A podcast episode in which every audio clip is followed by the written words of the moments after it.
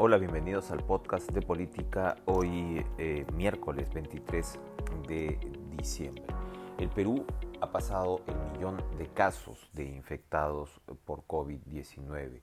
Hemos superado ya los 37 mil fallecidos reconocidos oficialmente por el eh, coronavirus y eh, hemos recibido la pésima noticia del fracaso completo casi sobre la compra y la negociación de contratos de vacunas. Hasta ahora, lo que ha hecho el gobierno y específicamente la ministra de Salud Pilar Macetti, quien fue la que comunicó hace un par de días directamente las nuevas restricciones por fiestas patrias, es muy poco lo que han señalado y reconocido en realidad sobre el fracaso de estas negociaciones.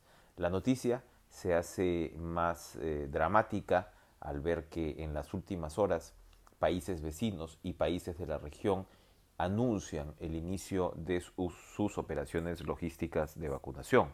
Hay ejemplos que son realmente clamorosos. Colombia se ha asegurado 40 millones de dosis de vacunas a través de acuerdos con Pfizer, AstraZeneca y COVAX. En el caso de Pfizer y AstraZeneca, el Perú fracasó. Solamente tiene un número de dosis, de millones de dosis eh, aseguradas con COVAX, que es la iniciativa multilateral, una chanchita, una colecta de los países vulnerables con el apoyo decidido de la Unión Europea. En este caso, el Perú eh, se aseguró 13 millones de vacunas con COVAX, que bastan pues para aproximadamente vacunar a 6 millones y medio de personas. Colombia, para el caso de COVAX, ha podido adquirir 20 millones eh, de vacunas. Chile espera comenzar su operativo de vacunación este fin de semana con vacunas de Pfizer. El primer lote de este mismo laboratorio va a llegar a México este fin de semana. De aquí a enero se espera pues casi un millón y medio de dosis en el país azteca. Y mañana Argentina recibirá 300.000 vacunas rusas de Sputnik. Es decir, estamos viendo que con, digamos, números diferentes, desiguales, países, eh, aquí estamos hablando de los socios de la Alianza del Pacífico, para empezar, eh, están mucho mejor parados y mucho mejor emplazados que el Perú para iniciar su vacunación. A esto hay que añadirle otra noticia internacional, porque Estados Unidos, la administración de Donald Trump y Pfizer están a punto de cerrar un trato eh, por el cual el laboratorio produciría para ese país por lo menos decenas de millones de vacunas adicionales de dosis el próximo año por intercambio, ¿no? de mejor acceso a suministro, ¿no? de eh, suministros para ah, manufacturar precisamente vacunas. Esto es un ejemplo que eh, pone en la verdadera luz los anuncios de la primera ministra Violeta Bermúdez sobre que las tratativas con Pfizer no están perdidas. En realidad lo que el Perú tiene con Pfizer es sencillamente un puesto en la lista de espera. Eh, tenía asegurados 10 millones de vacunas prácticamente y esto se ha perdido.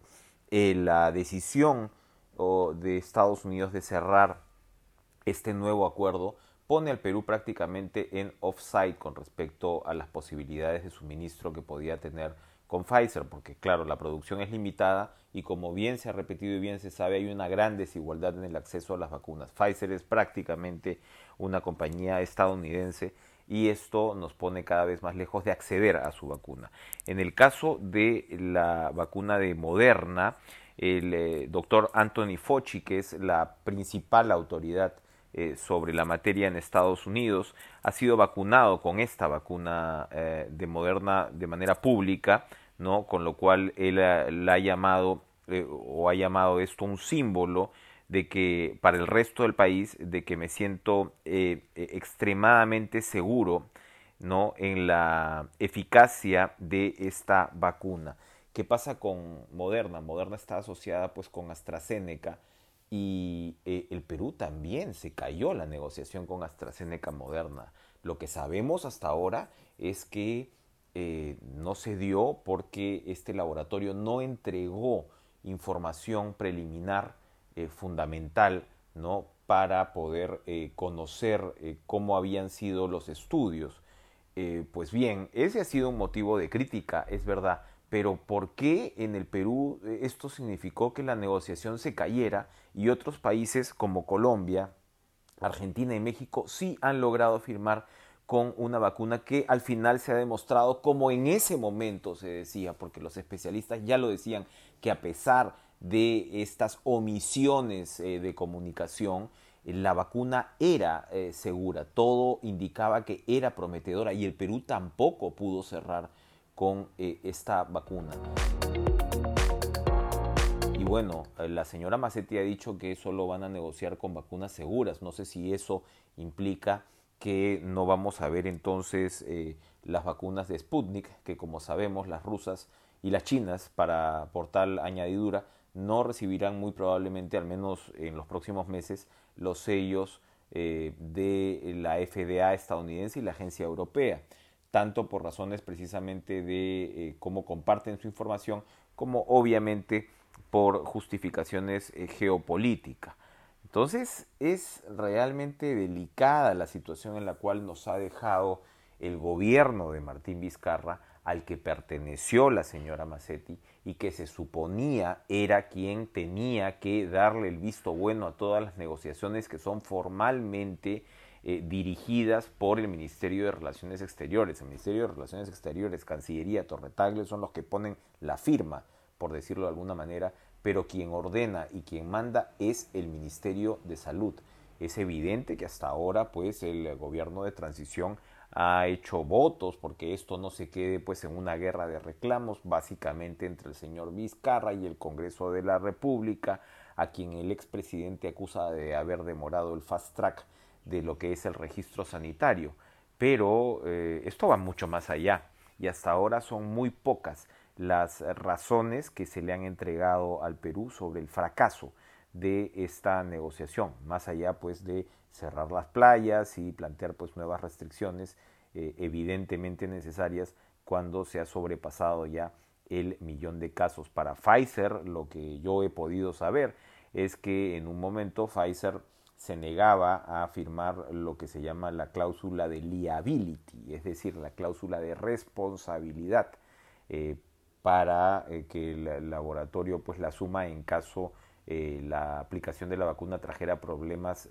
colaterales. Esto había atracado en un momento la negociación y no se sabe muy bien qué pasó luego porque el hecho es que no se firmó el acuerdo y nos quedamos sin las vacunas de Pfizer. Por lo menos yo creo que eh, a pesar pues de que se alude a cierta confidencialidad, estamos hablando de negociaciones ya fracasadas donde deberían establecerse más claramente las responsabilidades y eventualmente pues que se pague el costo que hay que pagar. Estamos hablando de un país que desde el principio de la pandemia fue severamente golpeado, más que Argentina, Colombia y Chile, por ejemplo, no que México, que desde un momento también fue sumamente azotado por la pandemia, pero más que estos otros socios, repito, de la Alianza del Pacífico, que después, por supuesto, han pasado también por sus propias graves dificultades.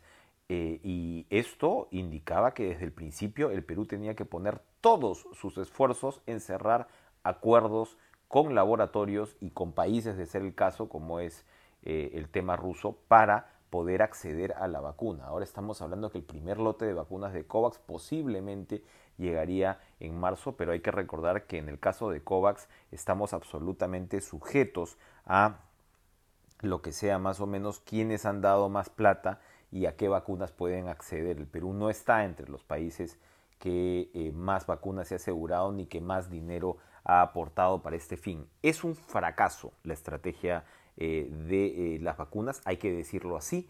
La situación de los países vecinos así lo confirman y debería haber una deberían asumir responsabilidades de manera más clara, ¿no? Recordemos que la señora Massetti renunció como ministra del Interior al eh, segundo gobierno de Alan García, en medio pues de cuestionamientos sobre una compra de patrulleros sobrevalorados, que al parecer pues ella no había eh, estado pues al frente de esta adquisición, pero sí la defendió.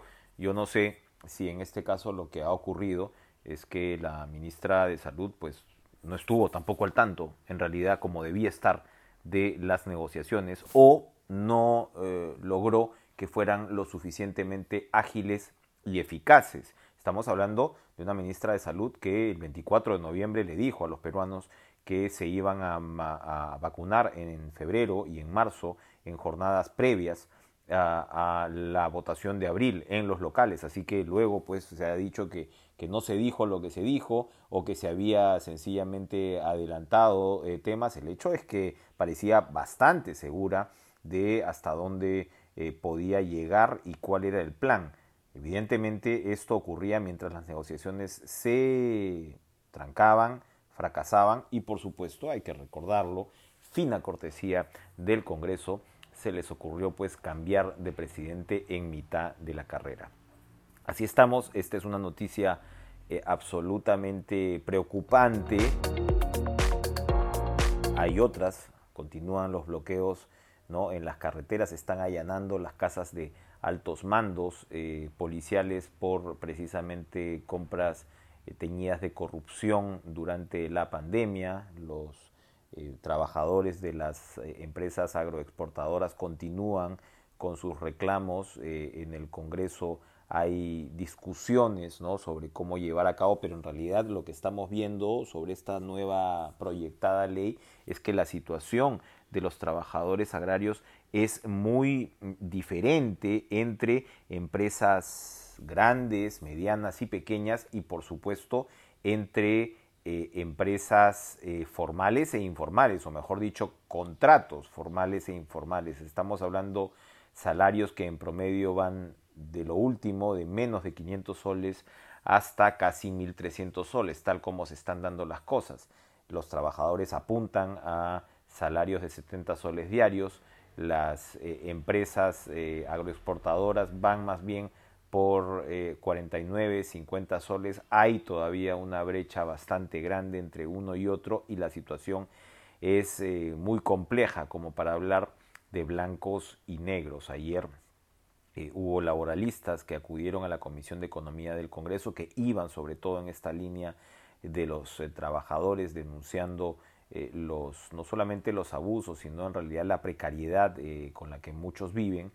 Y de otro lado pues los dirigentes de AGAP eh, hicieron también sentir eh, su voz con respecto a hasta dónde según ellos podrían llegar que eso pues no implicaría por supuesto construcción de hospitales ni guarderías dicen ellos. Bueno también habría que preguntarse hasta dónde deberían llegar también eh, las empresas agroexportadoras que tan buenos resultados han tenido y tan buenas utilidades han tenido en los últimos años. Complicada complicada situación que se espera, según el Congreso, podría votarse el sábado, mientras tanto la policía, como corresponde en realidad, sigue desalojando eh, puntos neurálgicos de la costa del país, porque finalmente los derechos de los demás no tienen por qué ser limitados eh, de una situación además violenta, como hemos visto en los últimos días. Gracias por escuchar y nos escuchamos mañana.